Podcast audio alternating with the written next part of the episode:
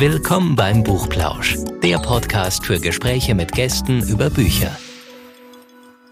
Hallo und herzlich willkommen zum Buchplausch. Hallo Anne. Hallo Anja. Anne und ich, wir haben heute einen Gast, bei dem es ganz mörderisch zugeht. Ähm, er ist Autor, ähm, Vollzeitautor seit letztem Jahr, wenn ich es richtig weiß, und ähm, und er ist Podcaster. Und das ist eine ganz, ganz spannende Mischung, vor allem wenn man mal so einen kurzen Blick darauf wirft, was er eigentlich vorher schon gemacht hat. Er kann aus einem reichen Erfahrungsschatz schöpfen, weil er nämlich schon ganz irre Sachen gemacht hat. Also er hat in der Küche gearbeitet, in der Baumpflege, als Tischler, in der Tischlerei. Er hat viel geschrieben auf jeden Fall und legt eine ganze Menge Fantasie einfach an den Tag. Und wir haben gesagt, ohne jetzt, wir wollen wirklich das nur antickern, weil das Interessante ist jetzt unser Gespräch, weil wir werden ihn jetzt ein bisschen ausquetschen. Hallo Christoph Heiden. Hallo Christoph. Hallo. Hallo. Ich freue mich, Hallo. hier sein zu dürfen. Wir freuen uns, dass du unser Gast bist. Wir freuen uns wie verrückt, weil wir glauben, wir, wir müssen uns mit der Zeit echt beschränken. Wir haben im Vorgespräch schon gesagt, wir könnten wahrscheinlich jetzt Stunden quatschen. Das machen wir aber nicht. Wir machen vielleicht lieber eine Folge zwei. Und wir konzentrieren uns jetzt einfach mal darauf, dass du Autor bist und sehr, sehr spannende Sachen schreibst und dass du auch einen passenden Podcast hast, finde ich. Kann man so sagen, Anne, oder? Du hast mit deinem Freund Matthias nämlich einen Podcast mit dem spannenden Namen Kaffeekekse Midnight Movies. Was erwartet denn da die Hörer? In unserem Podcast äh, geht es vorrangig um Filme. Und das liegt mir besonders, weil ich ja am liebsten nicht über mich selbst rede, sondern über andere Schaffende. Okay, aber hey, die Frage, die drängt sich natürlich auf. Also ähm, klar, jetzt erzählst du erstmal, worum es geht, aber natürlich wollen wir auch wissen, warum du das überhaupt gemacht hast. Also Mhm. insofern, ja, das ist nicht der einzige Grund. Ich bin ein riesiger, riesiger Filmfan und äh, Buchfan natürlich auch. Und am liebsten versuche ich die beiden Dinge auch zu verbinden, indem ich Matthias versuche vorzuschlagen, äh, Filme vorzuschlagen, die auf Büchern beruhen. Dann versuchen wir über die Adaption zu sprechen. Und so habe ich die Möglichkeit, vorher noch schnell das Buch nochmal zu lesen und dann mit dem Film zu vergleichen und einfach auch in bestimmte Thematiken tiefer einzusteigen. Okay. Das klingt wirklich tatsächlich ähm, sehr, sehr spannend, weil wir hatten das neulich auch in einem Podcast tatsächlich davon, dass wir gesagt haben, ja, sind jetzt so Literaturverfilmungen, hm, manchmal hapert's da ja schon, ja, man hat ja dann, also mal abgesehen davon, dass man eigene Bilder im Kopf hat, ähm, und dann sind die Darsteller vielleicht doch ganz anders und auch das Setting ist irgendwie plötzlich ganz anders, ja. Und man ist dann so ein bisschen so, hm, ich hatte einen anderen Film im Kopf als das, was ich da jetzt da sehe. Ähm, aber wie, wie detailverliebt gehst denn du daran, an das Thema? Also ich versuche das getrennt zu betrachten, Okay. Film und Buch. Und ich nutze den Vergleich, um in beiden Sachen tief einzusteigen. Aber das Vergleichen nach einem besser oder schlechter finde ich unsinnig. So, Weil- ja. Ein Beispiel, kennt ihr die Verfilmung Capote, von, äh, wo es um das Leben von Truman Capote geht und äh, der Schauspieler Philip Seymour Hoffman ist ein großer, kräftiger Mensch und äh, Truman Capote ist eher ein kleiner Mensch gewesen. Und trotzdem hat Philip Seymour Hoffman die, die Gefühle von Capote super rübergebracht. Und dann gibt's Zuschauende, die sich gern an solchen Details festbeißen Mhm. und sagen, das war ja ganz anders in meinem Kopf oder in der Realität. Und ich finde, das spielt keine Rolle, weil man vergisst, dass die Menschen, die Filme erschaffen, ja auch Künstler sind und dementsprechend auch ein Werk formen und äh, nach ein, eigenen Gesichtspunkten versuchen äh, zu schaffen. Das stimmt. Daher bin ich da auch gar nicht streng. Oder ein anderes Beispiel, das hau ich, das ist mein Lieblingsbeispiel, Shining. Der Film ist einfach anders als das Buch und der Film ist trotzdem grandios und das Buch ist auch grandios. Und da kann Stephen King tausendmal rummeckern, der Film bleibt trotzdem grandios. Und so geht's dir auch mit diesen Agatha Christie Büchern und Verfilmungen? Genau. Ähm, wenn man die alten Verfilmungen von Miss Marple erwähnt, dann kriegt man zur gleichen Zeit Freude, weil Nostalgie und ein Augenroller. Naja, Miss Marple ist ja eigentlich eine ganz hagere Person und ganz anders und nicht so umtriebig wie die Figur, die Margaret Rutherford darstellt. Aber das spielt für mich keine Rolle, weil ich liebe die Bücher und die, auf diese Filme möchte ich nicht verzichten, weil die mich begleitet haben durch, durch meine Kindheit und Jugend. Mhm. Also bis heute, bis ins Erwachsenensein. Ja, klar. Das sind ja auch echt so, so wirklich Klassiker, ja. Ich glaube, die funktionieren auch immer. Also, das ist, die sind einfach, ja, die sind halt schon gut gemacht für ihre Zeit auch, finde ich. Aber es gab ja nicht nur diese Miss Marple, sondern es gab ja ähm, bis heute immer wieder neue Verfilmungen der Agatha Christie-Romane. Was ist denn da so dein Favorit? Also äh, bei, bei äh, Miss Marple sind es tatsächlich die alten. Wobei ich äh, spätere Verfilmungen gerade aus, ich glaube, das war eine BBC-Serie aus den 80ern für, für, die, äh, für die Werktreue äh, liebe. Und dann mag ich natürlich, das ist zwar jetzt nicht Miss Marple, das ist Hercule Poirot, die Serie mit David Suchet. Ja. Und das ist, wenn ich davon anfange, dann kann ich nicht mit Schwärmen aufhören. Weil das ist so gut. Das ist, dieser Mensch hat die Figur des Hercule Poirot so verinnerlicht und, und auf die Leinwand gebracht. Davor kann man nur niederknien. Und dann kommt ja noch hinzu, das darf man nicht vergessen, wenn wir zum Beispiel ähm, die, die Wallander-Romane lesen von Henning Mankel. Da kriegen wir im ersten Buch schon äh, von seinen Depressionen mit und äh, von tiefen Gedankengängen, die er sich äh, um das Leben, um Europa macht. Und die Informationen, die wir aus diesen ganzen Hercule Poirot-Romanen bekommen, die sind ja sehr spärlich. Und also zu, zum Thema seiner Persönlichkeit. Und dieser David Suchet, der hat, der hat die kleinen Gesten und die Mimiken und manche Sätze und Aussprüche, die Hercule Poirot immer von sich gibt, so rausgezogen aus den Büchern, dass er trotzdem eine Figur machen konnte am Ende. Mhm. So, weil wenn wir über Agatha Christie reden, dann reden wir ja meistens über die Fälle und wir reden ja nicht darüber, mhm. oh, Herr Küpero, der hat so eine Gedankenschwere und der kommt äh, mit, mit dem Leben vor dem Krieg oder nach dem Krieg nicht mehr klar. Stimmt, stimmt. Das sieht man natürlich tatsächlich, ja, das stimmt. Und trotzdem gibt's Tiefe. Das ist ein ganz spannender Punkt, ja, wirklich, weil das ist genau das, was du sagst. Also wenn ich jetzt an, an, an die, die Christie-Filme denke, ähm, dann ist es wirklich, ja, dann denkt man an die Fälle und, und dann diese verrückte Aufklärung, ja, und diese, diese Gedankengänge, was da logisch, ah, was kommt dazu? Dann denkt, oh, wow, krass, ja, klar. Mhm. Ähm, aber man sieht natürlich, also nicht so in die, in die Leute rein, ja, aber mhm.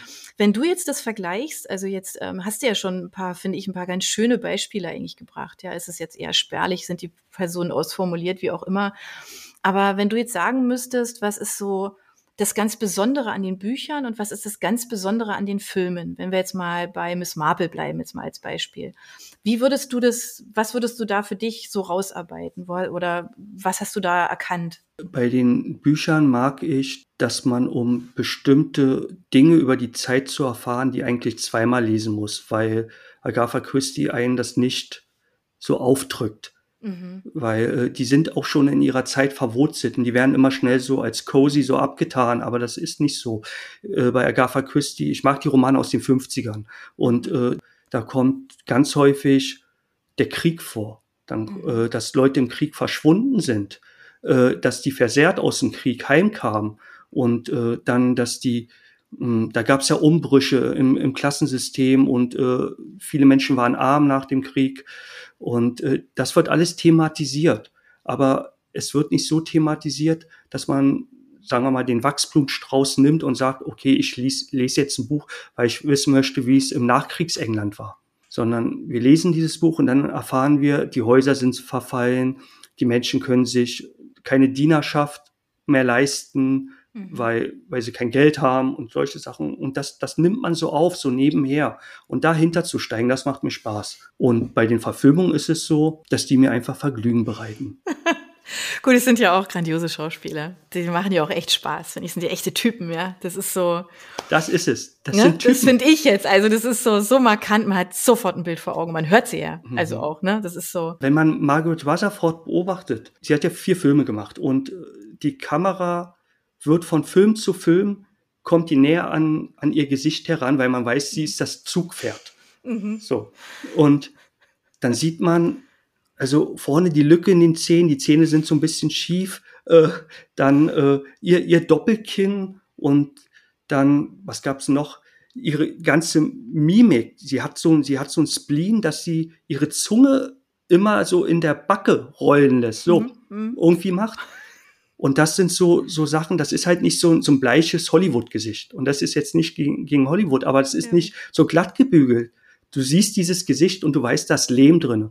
Und das hat man in vielen dieser alten Verfilmungen auch in den Nebenrollen. Das gefällt mir, weil Du könntest diese Menschen auch unten bei Lidl an der Kasse treffen, zum Beispiel. Ja, aber du würdest die nicht vergessen. Also die haben halt, die Ja. sind, das sind schon Gesichter, die einfach markant sind, finde ich. Also das ist schon was, was einem in Erinnerung bleibt, ne? Ja, echt, echte Gesichter, authentisch. Und Ja. das gefällt mir. Und äh, ich glaube, deswegen bin ich bei diesen Verfilmungen auch so hängen geblieben, weil ich mich immer frage, wann gab es später, also außer an anderen Miss Marple-Verfilmungen, aber so eine Liebe zu einer älteren Figur, ohne sie entweder zu verniedlichen Mhm. oder, oder äh, bloßzustellen, um sich über sie lustig zu machen, sondern äh, sie ist einfach da die taffe Figur. Ja. Und, dieses, und diese Filme sind 60 Jahre alt. Meinst du, das hat auch so ein bisschen was damit zu tun, dass diese, ähm, dass diese Filme, sie sind ja auch ganz anders geschnitten. Also du hast ja Mhm. solche Szenen sind ja einfach viel länger, die geben ja auch den Personen ja auch viel mehr Raum. Also heute geht es immer zack, zack, zack, zack, zack, ja, ähm, im Schnitt. Aber du kannst natürlich den alten Film, finde ich, ähm, noch mal ganz anders folgen. Es ist ein ganz anderes Filmerlebnis, ja. Also meine Kinder sagen manchmal, ja, und wann passiert da jetzt was? Ja, das ist so, ich so, ja, musst du ein bisschen warten. Echt jetzt, echt, jetzt dauert es noch zehn Minuten. Ja, und in jedem anderen Film von heute sind da irgendwie schon, keine Ahnung, sind schon, keine Ahnung, drei Leute um die Ecke gebracht worden und der Ermittler ist in Mhm. Lebensgefahr und ich weiß nicht was. Also die sind ja alle sehr viel ruhiger und, und, und leben ja von ganz ruhigen Kameraeinstellungen, langen, langen Einstellungen, ja. Meinst du, das ist vielleicht auch sowas, so ein bisschen, dass es so mit Ja, das reinspielt? ist das Gemächliche und, äh, und das Nost die Nostalgie, die spielt auch eine sehr große Rolle. Mhm. Äh, nicht nur, aber weil wir halt mit, diesen, mit dieser Art von Film aufgewachsen sind. Und dann kriegt man dieses Gefühl, auf der Couch zurückzusinken wie in Kindheitstagen. Aber ich glaube, man kann, darf sich auf diese, auf die Nostalgie nicht ausruhen, weil man durch das wiederholte Gucken und dadurch, dass man selbst älter wird, auch wieder neue Dinge äh, entdeckt. Ich finde zum Beispiel, also als Kind fand ich die Action toll, wenn Miss Marple abends äh, nächtliche Exkursion gemacht hat durchs Hotel mit einer Kerze und es gab seltsamerweise immer Gewitter. Ja, es gab, es gab immer irgendwie was äh, äh, Schräges, irgendeine Katze, die durchs Bild rennt, irgendwas. Äh, und das hat mich gegruselt. Heute finde ich die Gespräche toll, wie die miteinander umgehen. Oder ich erfreue mich daran, sie telefoniert in jedem Film zu Mr. Stringer, ihrem, ihrem Kompagnon. Mhm. Und dann freue ich mich, dass da ein Telefon mit Wählscheibe ist. Also an, solch, an solchen Dingen, äh, da, da, da hätte ich früher nicht drauf geachtet. Also ich versuche das auch nicht jetzt, nicht jetzt intellektuell, sondern vom Gefühl her als auch so ein Zeitdokument zu betrachten. Mhm. Und mir wird auch was aus dieser Zeit näher gebracht, selbst wenn es nur ein Film ist. Mhm. Ähm, Kleidungsstile, Kostüme. Genau. Ich wollte noch mal auf deinen Punkt eben von ähm, der markanten Ästhetik der Charaktere eingehen. Ähm, Agatha Christie-Filme werden ja jetzt gerade wieder neu aufgelegt, also einmal Mord im Orient Express und jetzt auch gerade ähm, Tod auf dem Nil. Und das sind ja auch gerade nicht die mit ähm, Miss Marple, sondern Hercule Poirot. Und die Figuren wiederum Mhm. sehen alle sehr ästhetisch aus. Denkst du auch, dass das jetzt Mhm. also auch so ein typisches Ding dieser Zeit ist? Ja, das sind, also das sind so Cast-Filme. Und die gab es ja schon in den 70ern bei dem alten Mord im Orient Express. Das Mhm. waren auch, wenn, wenn die wenigsten Menschen die, die Schauspielenden von damals kennen, aber das waren damals große Stars. Also da saß Sean Connery im Zug, James Bond. Mhm. So, und äh, die Leute sind nicht ins Kino gerannt wegen Hercule Poirot, sondern weil sie die Stars sehen wollten. Und ich glaube, so ähnlich ist das heute auch, auch wenn ich keinen kenne von, von Tote, von dem neuen Film. Und ich denke, dass ähm, bei, Miss, bei den alten Miss Marple-Filmen ist es noch ein bisschen anders, weil das sind nicht so eine, das ist nicht High Budget Mhm. was damals gedreht wurde. Und äh, Mord im Orient, Orient Express ist zum Beispiel, der hat sehr viel gekostet und auch ganz, ganz viel eingenommen. Als ich den damals äh, im Kino gesehen habe, da war ich der einzige Mensch ohne graue Haare. Und ich fand, ich, ich, ich bin mit meiner Mutter auch dahin gegangen, weil wir ja aufgewachsen sind irgendwie Mhm. äh, oder sie mir diese Filme auch näher gebracht hat äh, mit Hercule Poirot. Und dann habe ich nachgelesen und habe gemerkt, dass der Film richtig viel eingespielt hat, weil der hat sein Publikum gefunden. Der hat gesagt, wir machen hier nicht Marvel, wir drehen, äh, wir versuchen auch die Leute abzuholen, die damals schon ins Kino gegangen sind oder die Filme zu Weihnachten im Fernsehen gesehen haben. Und das hat anscheinend funktioniert. Wie es mit dem neuen Film ist, weiß ich nicht. Äh, den habe ich nie gesehen. Also ich habe vor, ins Kino zu gehen, tatsächlich, mhm. weil ich die Ausschnitte so, so toll fand. Und ich finde, er wird auch, ja, es ist eine gute Besetzung mit ihm, mhm. finde ich. Also ist es ist so. Schauspieler. Ja, Kenneth ja. und ja. das ist einfach, der kann das, ja. Und der ist ja auch Produzent, ne? Also von den, mhm. ähm, und ähm, der hat schon echt ganz schöne, ganz schöne Filme gemacht. Also genau, auch wenn wir so an Shakespeare denken, ne? Shakespeare-Verfilmung, ja, ja. Auch, also der, der, der kann jung. das. Mhm. Aber der hat so, ich finde, der hat ein gutes Gefühl dafür. Also so für, weil ich, keine Ahnung, ich finde jetzt Mord im Orient Express war auch schon, ähm, finde ich verhältnismäßig ruhig, also für die Zeit, mhm. in der er gedreht wurde. Weil eigentlich leben die heutigen Filme alle von diesem, ja, einfach einer gewissen Geschwindigkeit halt einfach auch drin. Mhm. Und ähm, die finden trotzdem Ruhe. Also ich bin mal gespannt. Also das, mhm. ähm, ich bin schon sehr neugierig. Ich möchte ihn schon gerne sehen, weil ich glaube, auf einer großen Leinwand ist es einfach fein. Ähm, Im Unterschied was. zu den Miss Marple-Filmen leben diese Filme ja auch, und das hatten wir schon bei den Peter Ustinov-Verfilmungen, mhm. ja auch von, von, von, äh, von dem Setting. Und gerade in unserer Zeit mit den derzeitigen Problemen äh, gibt ja diese unheimliche Fernweh.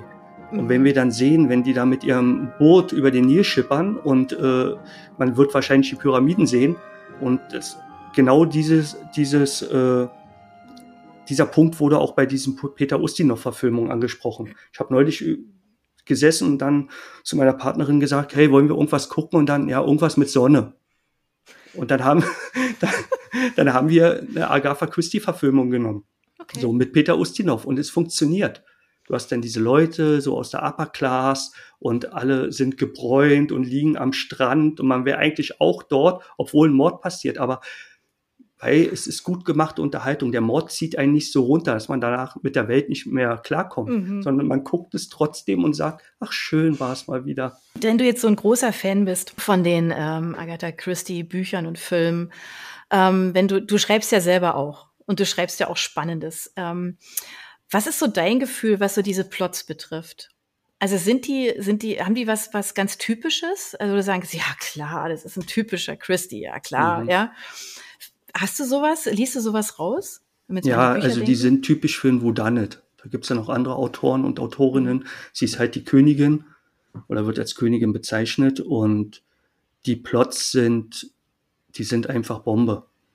So, ähm, ich würde von, von dem, wie man mit den Figuren umgeht und mit, mit der Tiefe, die ich dann auch manchmal vermisse, würde ich selbst versuchen, zumindest anders umzugehen. Aber die Plots also die hätte ich gerne. Die sind klasse. Mhm. Und was auch noch wirklich, äh, also was, was mich als Leser absolut anspricht, ist, diese Bücher, die haben 250 bis 300 Seiten. Das sind nicht 800 Seiten Füller. Das stimmt. Und äh, das liest man an einem Wochenende weg oder in einer Woche irgendwie. Und das finde ich sehr angenehm. Weil dann ist das wie mit diesen Filmen. Man war kurz raus aus der Realität, so ein bisschen. Mhm. Das gefällt mir sehr. Und äh, ich muss dazu noch sagen, ich habe ich hab die Bücher von Agatha Christie in meiner Jugend abgelehnt. Also ich mochte das gar nicht. Ich fand das ganz schlimm. Warum? Äh, ja, ich bin so ein Stephen King-Kid gewesen. Und, okay. Äh, okay. und das war für mich einfach Oma-Kram. Ja, genau. Das ist dann langweilig dagegen, ne? Ja. und, und dann ist es wie mit den Filmen, dass man dann die anderen Seiten entdeckt in den, auch in den Büchern. Ja. Und äh, jetzt gefallen sie mir und jetzt lese ich sie mehrmals, weil ich die Konstruktion clever finde und die Plots. Mhm. Man kann viel davon lernen. Ich weiß auch nicht, wie sie das gemacht hat. Sie hat ja nicht fünf Bücher geschrieben, über die alle schwärmen. Das sind ja Bücher en masse. Ja. Mhm. Sie hat ja jedes Jahr ein Buch rausgebracht. Wie viel hat sie denn eigentlich geschrieben, weißt du das? Nee, ich glaube, ich keine Ahnung, ich glaube 60 Bücher oder so, aber nee, das ist Halbwissen jetzt. Ich habe keine Ahnung. Inspiriert dich das dann auch für deine, für deine Geschichten, die du schreibst? Mich inspiriert sehr stark ihre Biografie. Mhm. Zurzeit zumindest. Ich habe jetzt ihre Autobiografie gelesen. Hm, okay. Und wenn man erfährt, wie sie mit dem Leben umgegangen ist, auch mit den Tragödien in ihrem Leben und mit den Tragödien, die die ganze Welt damals betrafen, und trotzdem weitergeschrieben hat, finde ich das erstaunlich. Also ich sitze an meinem Schreibtisch, eigentlich bin ich gerade berufsmäßig nicht richtig Leidtragender. Aber man stöhnt rum und dann mhm. liest du äh, davon, dass, dass die, ihre Familie das Haus verlassen hat, ihr Mann im Krieg war und in irgendeiner Wohnung sie geschrieben hat und hat damit gerechnet, dass sie den, den Krieg nicht überleben wird, den Bombenhagel auf London. Und trotzdem noch so eine positive Ausstrahlung, also in den Büchern ähm, hat. Und das finde ich sehr, also ich kann daraus Kraft schöpfen. Mhm. Es war ja dann vielleicht auch für sie eine Flucht, so aus ihrer Realität. Das kann ich mir ganz toll vorstellen, weil sie zum Beispiel ihre, ihre Abenteuer, die außerhalb ihrer Heimat spielen, vorrangig in London geschrieben hat. Oder äh, in ihrer Heimat, um halt dann wegzukommen. Welches Buch würdest du denn Einsteigern empfehlen, die jetzt zum Beispiel noch nie ein Buch von Agatha Christie gelesen haben?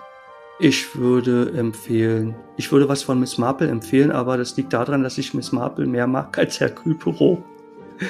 Das kann ich verstehen. Und ich würde, ja, äh, Hercule Poirot ist genial, aber der hat ein bisschen was Holmes-mäßiges. Und das sind ja die Menschen, die man gern beobachtet, aber die man nicht kennen möchte. Mhm, weil ja. die unausstehlich sind. Ich, ich mag zum Beispiel Watson viel lieber Watson war zweimal verheiratet, der ist voll sympathisch. So, so, der wird zwar immer als dümmlich dargestellt in den alten Verfilmungen, aber jemand, der es, der es mit Sherlock aushält, der muss irgendwas richtig machen. Und bei Hercule Poirot, da sehe ich das ähnlich. Und Miss Marple ist, die ist gemütlich. Und das mag ich. So, sie macht ihre Gartenarbeit und dann nebenbei löst sie die Fälle und sie, sie hat nicht so eine, bei Hercule Poirot schwingt manchmal so eine Arroganz mit. Die findet man mhm. zwar faszinierend, das kann ich verstehen, aber auf Dauer ist es mir zu viel. Ja, dann, ich würde tatsächlich ähm, 16.50 Uhr ab Paddington empfehlen. Und äh, ein Mord wird angekündigt.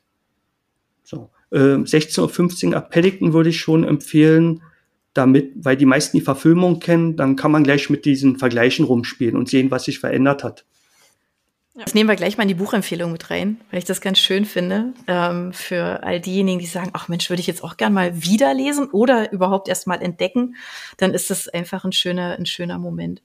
Würdest du das denn empfehlen, tatsächlich zu sagen, ähm, liest das Buch, guck den Film, mach einfach beides und ähm, siehst aber gerne getrennt? Ja, ja, würde ich immer raten, weil sonst ist man nur unbefriedigt.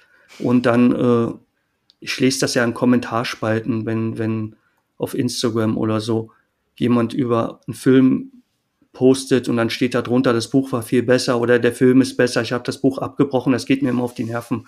Ich kann es nachvollziehen, dass man so denkt, aber es ist leichter auch für einen selbst, wenn man den Film als eigenständiges Medium oder Werk betrachtet. Mhm. Es macht also es macht vieles leichter. Und bei den Büchern, bei Büchern ist es ähnlich. Gerade wenn es um große, heiß erwartete Verfilmung geht. Ich hatte das das letzte Mal, ich habe es zwar nicht gelesen, aber ich kenne es äh, äh, durch, äh, durch Freunde, wenn es um Dune ging. Mhm. Da kam auch dann der Vergleich, ja, warum ist die Figur so, das ist eigentlich ein alter Mann, jetzt ist es eine Frau und sowas. Da denke ich mir, das ist doch vollkommen Schnuppe. Ja. Wenn, wenn, wenn, wenn, die, wenn diese Figur das Gleiche transportiert, darum geht's ja. Du kannst genau. ja den besten Schauspieler haben, die beste Schauspielerin, die genauso aussehen wie die Figur, aber die bringst nicht rüber dann habe ich auch nichts gewonnen. Das ist ein Appell an die allgemeine Großzügigkeit, würde ich jetzt mal sagen, ne? An so ein bisschen, ähm, ja, vielleicht auch ein bisschen entspannter mit Verfilmungen umzugehen und vielleicht auch mal das ein oder andere zuzulassen, sich überraschen zu lassen, ne? Das ist ja, ähm, liegt aber wahrscheinlich nicht jedem. Ja. Das ist, es ist auch ein Appell daran, äh, zu honorieren, dass da Künstler und Künstlerinnen am Werk sind mhm. und äh, die nicht allein im Dienst der Autoren, Autorinnen stehen. Also, sondern die ihre eigenen Werke veröffentlichen. Wie großzügig wärst du denn, wenn man ein, eins deiner Bücher verfilmen würde? Ach, wenn, da müsste ich, ich wäre sehr großzügig. Äh, und äh, ich wäre umso großzügiger, zügiger, wenn es ganz viel Geld gäbe. Okay. Das, ja, ist auch das, gut. Das, ja. das ist einfach so. Das Geld entschädigt dann, dass man ein bisschen, mhm. weil, dass man sich zurücklehnt und Zeit kauft, um wieder was zu schreiben.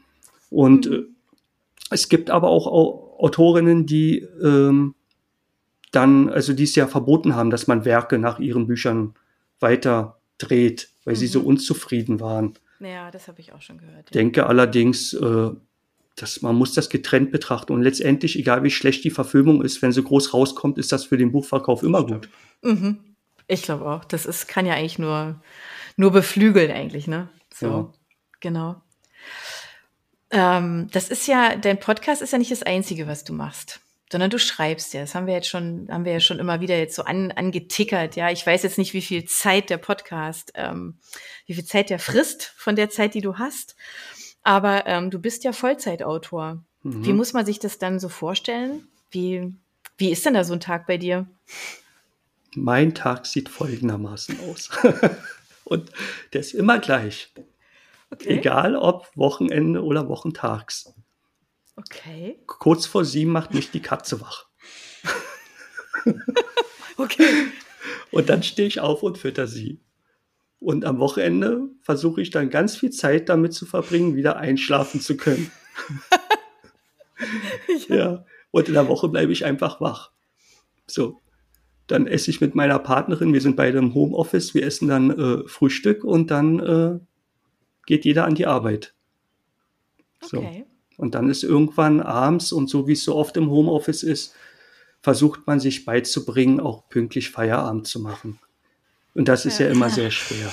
Ja, das stimmt. Wir haben, glaube ich, ja. noch gar nicht gesagt, was du eigentlich schreibst. Ja, ich schreibe Kriminalromane. Ich mag es auch, wenn man, wenn man da, wenn man äh, diese Bücher Kriminalromane nennt. Vielleicht auch Thriller. Ich mag den Begriff Krimis Warum? nicht. Warum? Äh, Ich glaube, das liegt mit meiner Prägung, was ich vorhin schon eingangs meinte, mhm. wie ich als, als als Kind und Jugendlicher Kriminalromane wahrgenommen habe, das sind Krimis, die Omi im Sessel liest. Hm. Und äh, ich, äh, da schwingt für mich immer, und ich weiß, das ist nicht so gemeint, das ist mir klar. Für mich als Autor schwingt da immer so eine leichte Verniedlichung, so eine Abwertung mit. Aber es sind letztendlich, wenn es gut ist, das sind auch Romane. Mhm. Mit einer, mit einer Handlung, die im Spannungsroman angesiedelt ist. Und also ich bezeichne mich auch nicht als Krimi-Autor, wenn ich Menschen kennenlerne, dann bin ich Schriftsteller. So. Und äh, okay. äh, ich bin ja stolz darauf. Und auch wenn das nicht alle sehen, weiß ich ja trotzdem, wie viel Zeit ich damit verbracht habe, um mhm. so ein mhm. Buch zu schreiben. Das ist für mich auch wichtig, weil, äh, weil oftmals das Gehalt einen nicht so viel gibt, um, um allein stolz zu sein. Man muss sich das auch aus anderen Sachen ziehen. Mhm. Und das ist dann, das passiert durch das Werk, dass man was äh, erschafft, wo man, was man selbst toll findet. Mhm. Schaust du dir dann ja. auch Rezensionen an, um quasi da die Wertschätzung rauszuziehen? Also ich habe mal gelesen von Henning Mankel, dass der das nicht machte. Und da habe ich gelacht. Aber das ist ein paar Jahre her. Ich versuche es jetzt auch nicht mehr. und und oh. das, äh, das ist nicht, das soll nicht in die Richtung gehen, dass ich denke, dass dort Mist geschrieben wird. Es geht einem nur manchmal nah. Mhm. Und dann ist es besser, es einfach nicht zu lesen. So. Wobei das natürlich auch so ein grundsätzlicher Punkt ist. Ich finde, das kann man ruhig jetzt mal an der Stelle vielleicht auch einfach mal sagen. Ähm, ich finde das ähm, mit den Rezensionen tatsächlich auch immer so ein bisschen schwierig. Also auch wenn ich jetzt, also nicht als Autor, ne, sondern als, ähm, als derjenige, der ein Buch kauft oder was auch immer. Ich finde so eine, wenn ich so Rezensionen lese, was mich wirklich, also auch als eben als Käufer nervt, ja, oder als Interessent von etwas, ist, wenn es halt, ähm, egal ob jetzt positiv oder negativ, ähm, du kannst eine Rezension immer wertschätzend schreiben. Ja, und es mhm. gibt, finde ich, vermehrt Rezensionen, die, die das eben nicht sind. Genau. Also die genau. auch nicht wirklich benennen, ja, sondern ähm, die, die sehr persönlich werden auch, wo ich dann immer denke, boah, das mache ich auch tatsächlich nicht hilfreich. Also wenn ich das anklicken kann, mache ich das, ja, damit Mhm. halt diese Rezensenten halt einfach auch wissen, okay, das hättest du dir jetzt echt sparen können. Weil ich finde, es ist eben genau das, diese, diese, diese Arbeit, diese Zeit, die in so einem Projekt halt steckt, ja. Ich finde, der muss man unbedingt eine Wertschätzung entgegenbringen, ja, wie, Ja. wie allem eigentlich. Also man muss, glaube ich, da ganz bewusst und ganz anders damit umgehen. Und ich habe so ein bisschen den Eindruck, dass es halt viele gar nicht wissen, was es eigentlich heißt. Ich schreibe eine, Re- eine Rezension. Was bedeutet das eigentlich? Mhm. Also was löse ich damit aus? Was will ich denn damit eigentlich sagen? Ja. Und das ist, ähm, ich finde, das ist so mal so ein bisschen Appell an, an, an alle, die uns dazuhören da draußen. Wenn ihr eine Rezension schreibt, dann macht es bitte wertschätzend und wirklich sinnvoll. Also, dass man damit wirklich tatsächlich arbeiten kann, Mhm. weil das ist sonst schwierig. Also, Also, ja, ich kann dir da nur zustimmen. Das hast du echt schön gesagt, weil äh, ich glaube, dass die Entwicklung, die man teilweise in den Kommentarspalten äh, erfüllt oder sieht einfach, dass die macht auch äh, vor den Kritiken nicht halt. So, und dass man hin und wieder, und damit will ich gar nicht alle über einen Kamm scheren, sondern wirklich nur hin und wieder auch verletzende Sachen liest, weil es einfach leicht ist, sowas Mhm. reinzutippen und man ist anonym. ja, Und genau. was man unter Mhm. Umständen damit anrichtet, also ich kenne das auch von anderen Autorinnen, die dann entweder, dass man sich aufregt oder betroffen sind. Mhm. Und dann, das geht ganz, das sind ja auch sensible Persönlichkeiten. Und dann auf einmal ist man so aus der Bahn geworfen, Mhm. wenn man dann liest, war platt das Buch Ja. oder so. Und, Ja. und dann lernt man ja auch, die, die, diese Rezension so zu lesen, dass man rauskriegt, haben die denn das Buch wirklich gelesen? Das enttäuscht dann noch mehr. Mhm. Äh, Und ein Weg ist dann, die entweder gezielt zu lesen oder gar nicht mehr zu lesen. Genau. Ich denke auch, man muss halt, wenn man, es ist ja immer ein persönliches Empfinden und jeder Mhm. empfindet das anders. Das sieht man ja auch in Rezensionen. Die einen finden ein Buch sagenhaft toll, die Mhm. anderen zerreißen das in der Luft, äh, keine Ahnung. Aber es ist ja immer, immer was Persönliches. Es ist mein persönliches Empfinden. Konnte ich mit der Geschichte, mit der Schreibe, was auch immer, konnte ich was damit anfangen oder nicht? Hatte ich da eine gute Zeit oder eher nicht? Ja? Und die Frage ist halt, ob man das so in der Form, wie es halt oftmals leider passiert, so nach außen tragen muss. Ja. Mhm. Also ähm, das ist einfach so ein bisschen Appell, ein bisschen achtsamer oder ein bisschen vorsichtiger einfach damit umzugehen, weil man halt eben einfach sehr viel auslöst. Ja, ähm, Genau, das ist genau. immer so. Das ist auch im Übrigen zum Beispiel auch im Hörbuchbereich ist es so. Ja, es gibt halt Stimmen, die mag man und die mag man halt eben nicht. Ja, und ähm, Mhm. das das erlebt man sicherlich auch allein schon im Freundeskreis. Ja, man hat Sprecher, die hört man einfach gerne und jemand anders sagt Oh mein Gott, das konnte ich gar nicht zu Ende hören. Das ist ja, also, ne, da muss man aber einschränkend sagen, okay, das ist für dich so. Aber eben nicht für alle. Und du kannst es nicht verallgemeinern. Und das finde ich halt immer so ein bisschen, man muss, glaube ich, immer ein bisschen gucken, ähm, wo man Kritik übt und in welcher Form. Und Mhm. ähm, das finde ich schon ganz arg wichtig. Kann ich kurz einhaken, da abschließend sagen, dass es auch ganz viele Rezensionen gibt, die einen richtig Freude bereiten. Ja, das muss man auch ja, sagen. Ja. Also äh, da liest man durch, und, äh, die liest man sich durch, und dann hat man das Gefühl, da wurde das Buch zumindest so verstanden, wie man es selbst mag Mhm. oder äh, oder glaubt zu, zu verstehen und dann äh, äh, sind einfach oder es ist eine wirkliche Kritik, aber eben auch fundiert. Mhm. Das finde ich, äh, also das das ist ja nur positiv und das gibt ihnen auch ja, was mit. genau. Ja, genau. Das denke ich halt auch. Ne, das ist ja. Du hast ja vorhin äh, mal kurz erwähnt, dass ähm, in den Büchern, ähm, also in den ganzen Christie-Büchern, dass oftmals die, die Charaktere nicht so detailliert ausgestaltet sind. Ne? Mhm. Also, dass man eigentlich gar nicht so richtig wahnsinnig viel darüber erfährt. Wie wichtig ist dir das denn bei deinen Büchern? Für mich ist es sehr, sehr wichtig und aber es ist halt auch, also mir ist ersichtlich, dass es auch eine Kunst ist, wie tief man reingeht und wie authentisch man ist, weil zu authentische Charaktere werden auch nicht gemocht, obwohl sie dann sagen, ja, dann wird gesagt, kann ich nicht leiden, den Menschen, äh, weil er lügt.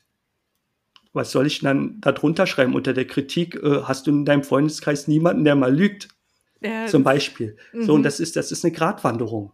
Ja. So, äh, weil wir dann, da sind wir wieder bei dem, was wir vorhin hatten, weil diese Bücher ja auch eine Fluchtmöglichkeit sein sollen Mhm. für viele Menschen. Und wenn man dann zu viel mit der Realität spielt, dann, äh, dann verschwindet dieses Gefühl, sich, äh, dass man sich zurücklegen kann. Und also ich finde das als Autor sehr schwer, da die Balance zu haben, äh, Mhm. weil ich von dem, was ich sonst auch noch lese, eher dazu geneigt bin, tiefer zu bohren und natürlich auch, deswegen schreibe ich Kriminalromane, eine Affinität habe, nicht unbedingt zu den äh, positiven und leuchtenden Seiten eines Menschen. Mhm.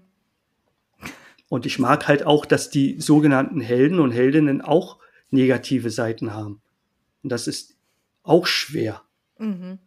Weil, weil die Leserinnen ja auch gerne Bücher lesen wollen mit Menschen, mit denen sie sich identifizieren wollen. Und man identifiziert sich aber, wenn man sich unterhalten möchte, nicht so gern mit seinem Spiegelbild, sondern man will was haben, was toller aussieht. Das stimmt, ja. ja.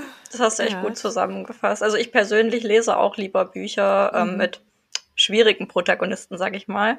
Aber ich sehe es auch immer in den Rezensionen, die wir halt reinbekommen, dass es ein sehr wichtiger Punkt ist, ob der Protagonist sympathisch ist. Damit steht und fällt eigentlich die Meinung zum Buch. Hm. Mhm.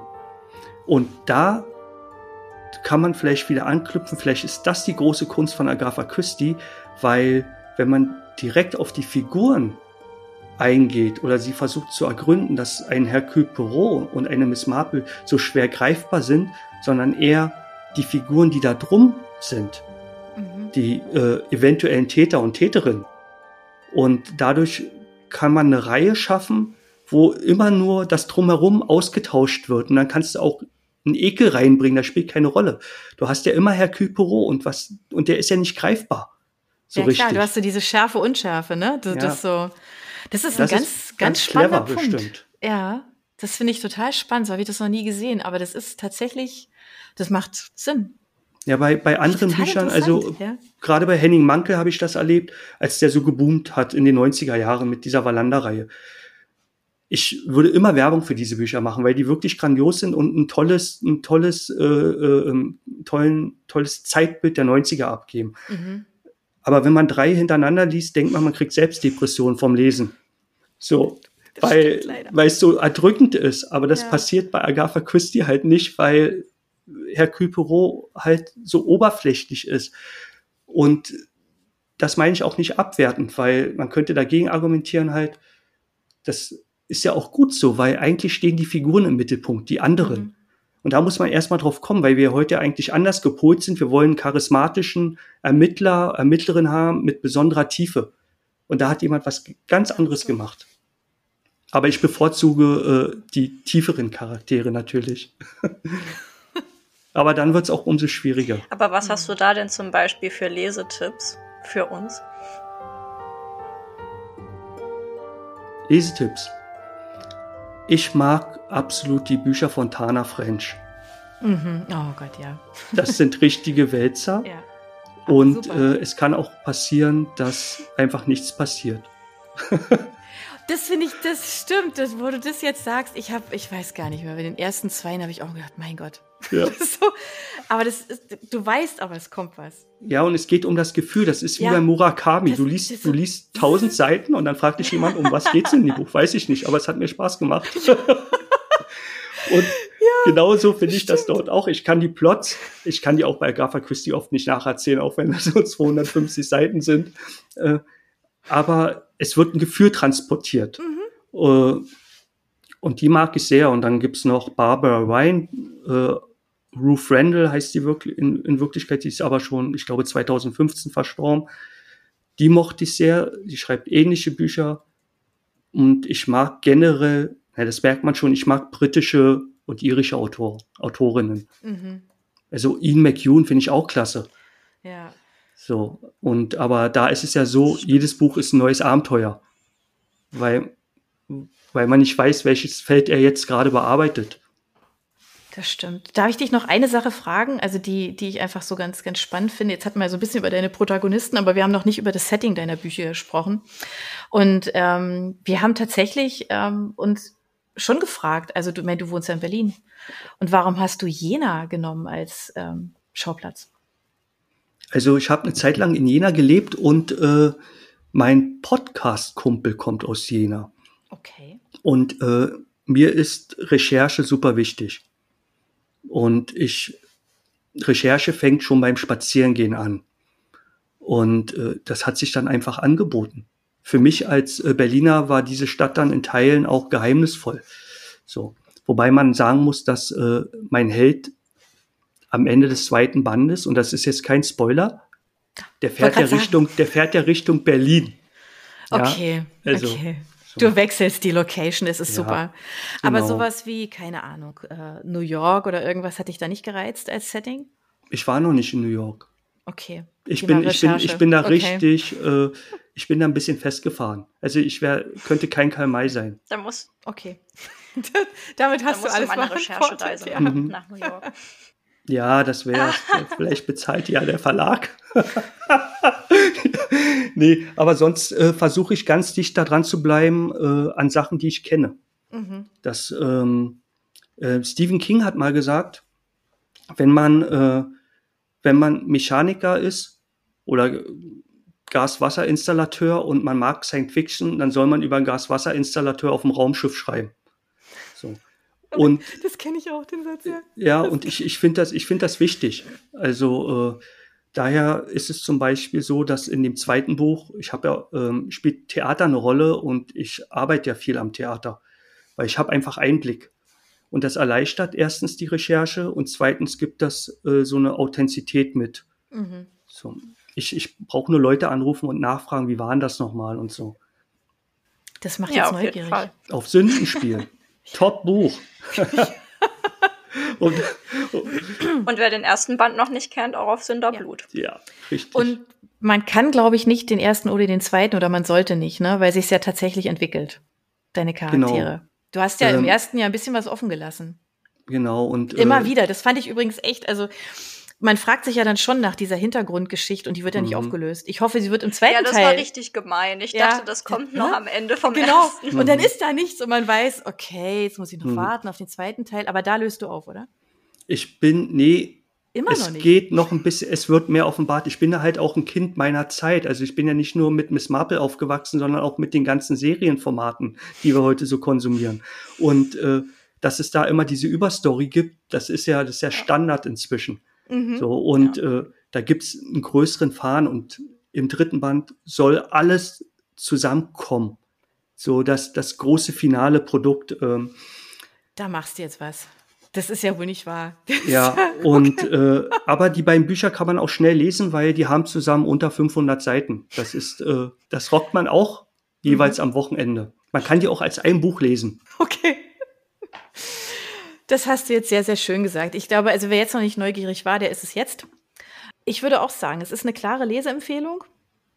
Man sollte die unbedingt folgen. Wir stellen natürlich alles ähm, bei uns auf die ähm, Podcast-Seite, dass man dich verfolgen kann und auch so, wenn ihr auf wo auch immer, Spotify, Apple, wo auch immer ihr ähm, den Podcast hört, auch da findet ihr die Links zu ihm. Ihr könnt ähm, Christoph folgen, ähm, ihr könnt uns folgen. Ähm, alles sehr, sehr schön. Die Buchempfehlungen sind drin. Insofern, wenn ihr Ideen, Anmerkungen, was auch immer ähm, zu dem großen Thema ähm, Christy habt, ähm, dann gerne her damit weil dann können wir das gerne noch so ein bisschen ähm, weiter diskutieren und vielleicht auch noch mal vertiefen, weil wir haben ja offensichtlich einen echten Profi am Start. Und ähm, wir freuen uns einfach über eure Zuschriften und ähm, wenn ihr uns teilhaben lasst an euren Gedanken. Und an dieser Stelle würde ich jetzt sagen, Christoph, wir haben jetzt nicht darüber gesprochen, was du in der Baumpflege gemacht hast oder in der Küche. Nee, oder aber genau ich kann im Theater. Noch einen Einschub machen. Mach mal. Komm, also, äh, ein, einer geht noch. Ja, ja, ganz schnell. Wen meine Stimme nicht allzu sehr nervt, ja. Und mein Gelaber, der kann natürlich auch bei Kaffee, Kekse und Midnight Movies mal reinhören. Ja, und unbedingt. wir reden über nostalgische Filme und Horrorfilme, aber das ist für jeden was bei. Wenigstens ein Film. Jetzt haben wir die Horrorfilme nicht angesprochen. Das ist Mensch. ein neuer Podcast. Okay, also ich sehe schon, auch hier müssen wir einfach noch mal eine zweite Folge machen. Ähm, wir verfolgen das mal, wie das mit den Horrorfilmen da vorwärts geht. Ähm, und was da dann das Besondere ist, bin ich jetzt auch sehr neugierig. Ähm, Christoph, wir verfolgen dich. Ähm, wir sind ganz gespannt ähm, auf Teil zwei und Teil drei, auf deine Podcasts, was immer du machst, was dich umtreibt. Und spätestens im nächsten Podcast sprechen wir über das, was du vor dem Schreiben gemacht hast. Dann ist, dann ist es soweit. Dann gibt's keine drin mehr. Christopher, vielen Dank für, für deine Zeit. Mhm. Ähm, es war schön, dass du bei uns zu Gast warst. Mach's gut. Macht's gut. Ich bedanke mich bei euch. Danke nochmal für die Einladung. Danke. Tschüss. Ciao. Ciao. Tschüss. Tschüss.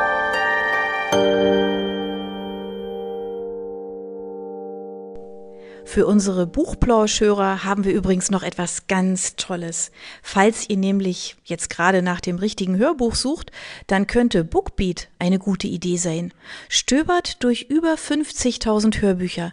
Entdeckt Bestsellerlisten, die Hörbücher von DP natürlich auch, oder lasst euch ganz persönliche Empfehlungen geben. Ihr wollt das einfach mal ausprobieren? Buchplausch und Bookbeat schenken euch einen ganzen Monat Bookbeat for free. Meldet euch einfach mit dem Rabattcode Buchplausch bei Bookbeat an oder geht auf die Seite www.bookbeat.de slash Buchplausch und schon seid ihr dabei. Den Link, den haben wir auch noch einmal in die Beschreibung der Podcast-Folge eingefügt. Also nutzt dieses wunderbare Angebot, einen Monat lang so irre viele Hörbücher zu hören, wie ihr wollt, denn genauso funktioniert Bookbeat. Das ist nämlich toll. Ihr könnt so viele Hörbücher hören, wie ihr wollt. Das ist doch jetzt genau das Richtige, oder? Also ausprobieren. Wir freuen uns mit euch. Bis dann.